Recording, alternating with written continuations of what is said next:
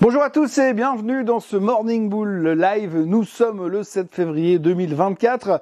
Grosso modo, ce matin, quand j'ai ouvert un petit peu les médias financiers, quand j'ai euh, brosé sur Internet, quand j'ai surfé sur le web, eh bien, je me suis rendu compte que finalement, euh, le marché était d'abord super calme. Quand on regarde les performances des indices hier, il n'y avait pas de raison non plus de se lever. Ça se passe surtout au niveau des sociétés avec les publications des résultats, mais les indices ne font euh, plus vraiment grand chose pour l'instant. On sent qu'on est là en train de se demander est-ce qu'on veut aller plus haut? Puis si on va plus haut, pour quelles raisons on irait plus haut? Puisqu'on continue à avoir quand même deux trois signes assez évidents comme quoi les taux euh, ne vont pas baisser de sitôt et ça il faut quand même le digérer même si a priori on, l'a plutôt bien pris puisqu'on se concentre sur d'autres choses comme les résultats canonissimes de tout ce qui touche à l'intelligence artificielle et du reste. Alors, il y a deux trois mauvaises nouvelles aussi, mais l'un dans l'autre, j'ai un peu l'impression qu'on s'est séparé en plusieurs euh, sections. Vous avez euh, la section euh, taux d'intérêt, on discute toujours beaucoup de ce que dit la Fed. Vous avez la section intelligence artificielle qui fait toujours beaucoup de bruit. Et vous avez la section earnings, résultats du trimestre, dont on parle plus ou moins en fonction de l'activité sur les titres concernés. Et puis après, il y a une quatrième section, la section bis, qui est euh, la section euh, euh, crise de l'immobilier commercial. Mais ça, on n'aime pas trop en parler. Mais de toute façon, on sait qu'elle est gérée. Et puisque Madame Yellen a encore dit hier soir que de toute façon, bien sûr que les autorités s'en occupaient, on surveille attentivement, et puis dans le pire des cas, on fera comme d'habitude, on signera des chèques. De toute façon, de l'autre côté, le gouvernement a un crédit illimité jusqu'en janvier 2025. Alors autant faire péter la caisse et puis venir sauver les banques qui se seraient éventuellement foutues dedans en, en prêtant de l'argent dans le secteur de l'immobilier commercial. Encore une fois.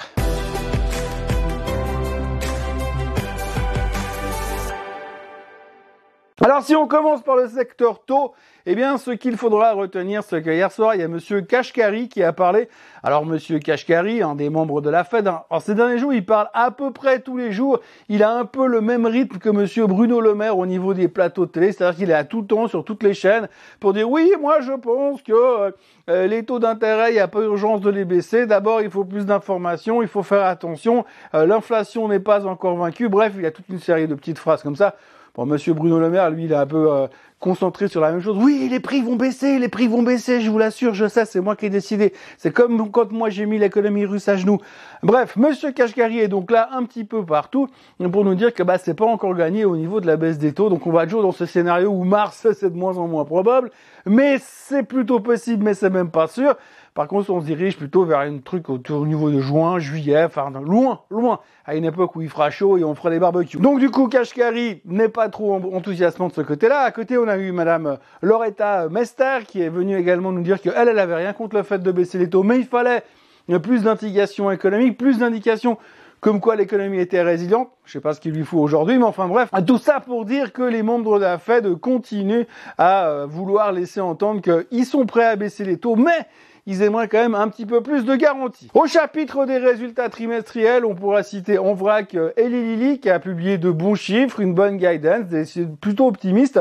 Le marché ne faisait rien derrière, le titre ne montait pas, ne bougeait pas ni avant ni après le marché. Ce qu'il faut tenir, c'est que le titre est tellement monté ces derniers temps que de toute façon, on peut largement se dire, il n'y a pas de raison de s'exciter, mais en tous les cas, euh, tous les feux sont ouverts euh, sur leurs médicaments contre l'obésité et euh, sur le reste du business model de Eli Lilly. On notera aussi Ford qui a publié des chiffres, des bons chiffres avec une guidance positif, laissant supposer qu'ils allaient sortir un modèle qui va faire concurrence à, la, Tesla Model 2 qu'ils sont en train de préparer aussi. Un résultat, eh bien, c'était plutôt enthousiasmant. Ils pensent que leur modèle sera mieux que celui de Tesla et ils profitent aussi du fait que Tesla est en train de se faire déglinguer dans tous les sens. Même si le titre remontait hier, on notera quand même que chez Tesla, il y a eu le premier downgrade de la part de Daiwa. Et ce qui est assez intéressant aussi là-dedans, c'est que le premier downgrade qui a lieu, eu lieu sur, Tesla récemment, eh bien, c'est un type qui a dit j'ai rien contre la boîte, mais j'aime pas le CEO. Le CEO, il s'appelle Elon Musk. Donc, on n'a pas fini de rigoler sur ce sujet-là. Revenons donc justement à Ford, qui a donc fait plaisir au marché pour une fois et qui montait de 6% euh, after close. On espère juste qu'ils vont développer un nouveau euh, modèle et puis ils vont pas nous faire un, rebranding de la Ford Mustang pour faire une Ford Mustang électrique, ce qui est d'ailleurs un scandale. Toujours au niveau des résultats, eh bien, on a vu avant-hier que Palantir a cartonné, donc ça s'est confirmé durant la séance, plus 30%, et puis alors tout le monde s'en bat sur la thématique. On a même monsieur euh, Dan Ives de chez Wedbush qui est venu nous dire que ça allait au ciel parce que c'était un diamant brut que personne n'avait rien compris. Donc du coup, carton sur Palantir. Et puis, euh, et puis, et puis, on a eu Snapchat. Alors Snapchat, comme d'habitude, c'est que du plaisir. Je vous disais hier qu'il fallait faire un straddle, un long call, long put, parce que de toute manière, ça allait bouger violemment dans un sens ou dans l'autre. Compte tenu des licenciements de la veille, eh bien, on aurait pu se dire, évidemment, ça fait que baisser. Évidemment, ça fait que baisser. Le titre a perdu 30%. Résultat pourri, mais surtout, au-delà des résultats pourris, la guidance qu'ils donne exprime une méfiance sur le business de la publicité, comme quoi c'est très très difficile. Mais c'est pas de leur faute. Ils ont pas dit que c'était de la faute à la guerre entre Israël et Hamas, mais en tous les cas, ça se passe pas très bien et ils sont inquiets pour la suite de l'économie de la publicité. Sauf que de l'autre côté, quand vous voyez les commentaires qui ont été faits par Meta ou par Google, c'est pas du tout la même euh, la même purée. Euh, résultat, les analystes se disent bah en fait les mecs sont sur le même business, mais il y en a deux qui cartonnent et un qui cartonne pas, ce qui veut dire que le problème c'est peut-être pas forcément le business, mais plutôt la société. Résultat, Snap se fait justement déglinguer de moins en moins d'employés, un business model qui fonctionne pas, des craintes pour l'avenir, un titre qui perd 30%, hmm, ça sent pas super bon euh, pour l'avenir de Snap, à moins qu'il se fasse racheter par quelqu'un, mais en même temps, qui aura envie de racheter un truc pareil. Pour ce qui est de l'immobilier commercial, donc pour l'instant, euh, on va revenir brièvement sur le sujet, on va quand même pas oublier que l'un dans l'autre, c'est un problème, les montants peuvent quand même dépasser beaucoup, beaucoup de milliards, mais aujourd'hui, tant que c'est pas 1000 milliards, eh bien, ça va encore. C'est pas aussi violent que ce qui s'était passé sur la crise des subprimes à l'époque. Bien sûr, on est relativement confiant. Ce qui est assez impressionnant, c'est ce taux de confiance qu'affichent les, les autorités, puisqu'on a Monsieur Powell qui a dit que la crise était gérable. Hier, on a Madame Yellen qui a dit qu'il n'y aurait pas de problème et puis qu'il trouverait des solutions. Donc, ce qui est assez sympa comme business, moi, si un jour je veux monter une société, je vais monter une euh, banque et puis je vais essayer de faire des trucs un peu délirants dans tous les sens. Au pire, si je me plante, bah, c'est le gouvernement qui prend et puis si je me plante pas, bah, c'est moi qui prends les bonus. Donc, c'est plutôt intéressant euh, comme business, ce qui est en train de se passer en tous les cas aux États-Unis. Néanmoins, la New York Community Bank Corp, hein, vous savez, cette banque qui avait racheté la signature banque après le bank run de l'année passée, euh, qui a fait d'ailleurs un pic au mois d'août, euh, tout le monde courait derrière. Eh bien, euh, hier matin, elle a été downgradée par Moody's qui a passé sa dette sur junk. En gros, obligation pourrie, en gros, risque de faillite, si on peut le prendre comme ça. C'est des raccourcis, mais en gros, c'est comme ça qu'on peut l'interpréter. Le titre s'est encore fait déglinguer. grosso modo, depuis les tops du mois d'août, le titre a perdu 74%, ça fera donc ça se passe très très bien toujours hein, dans ce secteur-là, dans les banques régionales. Ça continue à vraiment être hyper motivant. En tout cas, pour l'instant, on a la sécurité qui est offerte par la secrétaire du Trésor et par la Fed, mais euh, le seul truc qui pourrait nous arriver de mauvais, c'est que finalement les clients ils ont les ras et que eux se tirent de nouveau et nous fassent revivre un bank run comme on a vécu l'année dernière. Mais a priori, c'est parce qu'il est en train de se tramer visiblement puisque tout le monde a l'air plutôt serein. Et puis au pire, si ça devait faire de la contagion, ça donnera l'occasion à d'autres banques de racheter d'autres banques, comme l'UBS a fait avec le Crédit Suisse euh, l'année dernière. UBS d'ailleurs qui a publié euh, des chiffres trimestriels avec une perte annoncée, euh, qui a un petit peu déçu le marché, mais en revanche, ils ont annoncé un bénéfice annuel de quasiment 30 milliards. Merci au Crédit Suisse. L'un dans l'autre, eh ben, la journée tient relativement bien. Et d'ailleurs, on le voit ce matin sur les commentaires sur les marchés asiatiques. Les gens sont plutôt encourageant puisqu'ils se disent bah dans l'autre regarde euh, on annonce que les taux sont repoussés la baisse des taux est repoussée de plus en plus loin le marché s'en fout euh, les résultats sont bien 81,2% des sociétés ont fait mieux que les attentes pour l'instant, euh, vu qu'on avance de plus en plus dans la saison des résultats. donc l'un dans l'autre, il n'y a rien à dire. On sait que les résultats avaient été révisés à la baisse avant, mais ça on ne met pas trop dans le Wall Street Journal.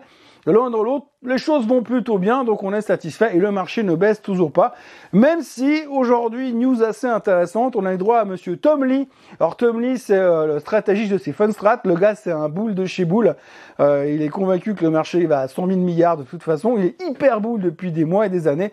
Mais euh, depuis quelques temps, il est méfiant et il déclarait hier soir justement qu'il pensait qu'on arrivait à un moment où le marché était au bord d'une correction imminente. Alors son scénario à lui, c'est correction imminente, très violente et très rapide, opportunité d'achat, utiliser les comptes étrangers, vendre les bijoux de la grand-mère, racheter le marché et revendre à 5400 à Noël. C'est un peu le scénario qui est prévu, mais lui s'attend à une correction très rapide bientôt puisqu'il a l'impression qu'aujourd'hui, à l'approche des 5000 sur le S&P 500, bah, quand ça veut pas, ça veut pas, et euh, l'indice semble un peu patiner dans la semoule à ces niveaux-là. Bref, c'est compliqué, et donc il est méfiant de ce côté-là. Il est d'ailleurs accompagné par monsieur Paul Tudor Jones, qui dit la même chose. Il estime qu'aujourd'hui, il y a bien des titres dans le marché qui sont carrément sous stéroïdes anabolisants, et qu'il est inquiet de ce qui pourrait se passer Ensuite, donc ça fait deux voix négatives, mais au milieu de tout ça, vous avez quand même une voix optimiste, le trading desk de JP Morgan, qui a quand même une vision assez, euh, enfin JP Morgan a quand même une vision assez euh, moche de l'économie. Mais le trading desk de JP Morgan a lui annoncé qu'il tournait plutôt à la hausse puisqu'il voit que finalement vous avez un choix, mais que vous avez un marché qui ne baisse jamais, bah forcément euh, vous avez un marché qui monte. Sauf que pour l'instant le marché a l'air de pas faire grand chose en tous les cas aux États-Unis. Autrement, le pétrole est à 73,42, il remonte légèrement, rien à voir avec ce qui se passe au Moyen-Orient, mais on a eu des, euh, un message de l'EIA, hein, l'agence pour l'énergie, qui a parlé hier soir en disant que selon eux, eh bien, la production américaine euh, du pétrole avait atteint un pic et qu'elle est en train de se dégonfler très rapidement. Qui dit moins de production, dit risque de hausse des prix, forcément. Et donc, du coup, il y avait un petit stress de ce côté-là. On retiendra aussi euh, les élucubrations de Monsieur Joe Biden, qui hier a raconté l'anecdote quand il a rencontré le président allemand François Mitterrand et il y a trois ans, hein, le président allemand François Mitterrand il y a trois ans, donc on voit que le mec, il est complètement à la ramasse, et il a complètement perdu toute notion de la réalité. Il pourrait rencontrer Monsieur Mitterrand bientôt, mais ça dépend que de Biden et pas de Mitterrand. Euh, mais en tous les cas, c'est un tout petit peu inquiétant parce que quand on voit certaines images et certains discours du président américain, on peut se demander comment est-ce qu'il va faire pour aller, ne serait-ce jusqu'à la fin de son mandat, mais en plus se retrouver dans une élection euh, face à Donald Trump. Donc euh, les Américains se retrouvent vraiment avec une situation assez délicate, même si on a l'air d'en faire très peu cas dans les médias. Au niveau des bonnes nouvelle, on notera aussi que les chiffres de l'endettement des Américains sont sortis. Alors euh, l'endettement euh, des cartes de crédit a augmenté encore de 50 milliards. On est à 1130 milliards de dollars sur l'endettement des cartes de crédit. Et surtout, il y a de plus en plus de gens qui ne remboursent plus leurs cartes de crédit. Euh, les taux sont toujours extrêmement élevés, mais ça, visiblement, tout le monde s'en fout. Euh, l'endettement général américain a littéralement explosé. Vous voyez euh, les chiffres qui s'affichent sur vos, sur vos écrans, c'est complètement stratosphérique. Mais tout le monde s'en moque. Mais la problématique de tout ça, c'est qu'on est en train gentiment de lutter contre l'inflation en créant de plus en plus d'endettement, et je parle même pas d'endettement du gouvernement américain, qui fait quand même qu'au bout d'un moment, il y a un truc qui va bugger quelque part, ou alors euh, j'y comprends rien, euh, à moins qu'on ait une croissance économique complètement délirante et qui double les salaires dans les 12 mois, tout en réussissant à maintenir l'inflation en dessous de 2%, euh, je vois pas comment ils vont s'en sortir pour réussir à éponger cette montagne de dettes qui est en train de s'accumuler. Je crois que sur les trois dernières années, l'endettement des ménages moyens aux États-Unis est en hausse de 23%, donc il y a quand même un problème quelque part qui est en train de prendre de plus en plus d'ampleur, et je ne suis pas sûr que les banques centrales qui sont nos amis puissent à terme réussir à nous sauver les miches à tous les coups. Aujourd'hui, nous aurons la production industrielle en Allemagne qui sera publiée, le trade balance qui sera publié aux États-Unis. Euh, ce matin, on aura les résultats total en Europe. On aura également euh, Uber qui publiera. Ce soir, on aura PayPal euh, qui sera là après la clôture et puis Disney, Disney qu'on attend beaucoup parce que ça ne va pas très très bien en ce moment et il continue de se faire allumer massivement sur Twitter, surtout par Monsieur Elon Musk qui lui-même se fait aligner par les brokers comme Daiwa qui sont extrêmement méfiants par rapport à l'avenir de Tesla. Voilà ce que l'on pouvait dire aujourd'hui, un marché qui a l'air un peu en mode neurasthénique, hein, on ne sait plus trop comment on va pouvoir trouver l'énergie pour aller plus haut, comme je le disais en début de vidéo, donc ce sera à la question, la réponse plutôt, qu'on va devoir, va trouver ces prochains temps. On a vu que les résultats étaient bons, avec des attentes qui étaient rabaissées, on voit que les chiffres économiques montent quand même des risques de redémarrage de l'inflation, on a vu encore le prix du cacao qui a atteint un plus haut de tous les temps. D'un autre côté, on nous dit que tout va bien, mais qu'il n'y a pas urgence de baisser les taux alors qu'on monte depuis début novembre parce qu'on dit qu'on va baisser les taux. Euh, donc voilà, on en est là et on sent que le marché, eh ben, il est un petit peu à bout de souffle en haut de la montée et que pour l'instant, ben, il cherche son deuxième souffle ou alors euh, un produit illégal qui n'est pas autorisé par le comité olympique. Voilà, en ce qui me concerne, je vous encourage comme d'habitude à vous abonner à la chaîne Suisse Côte en français, à liker cette vidéo, à la partager à allumer la cloche pour euh, signaler quand il y a une nouvelle vidéo qui arrive. Puis moi, je vous retrouve bah, comme d'habitude demain euh, pour voir quelle est la nouvelle gaffe de Monsieur euh, Biden. On ne s'en lance pas. Passez une très très bonne journée et à demain. Bye bye.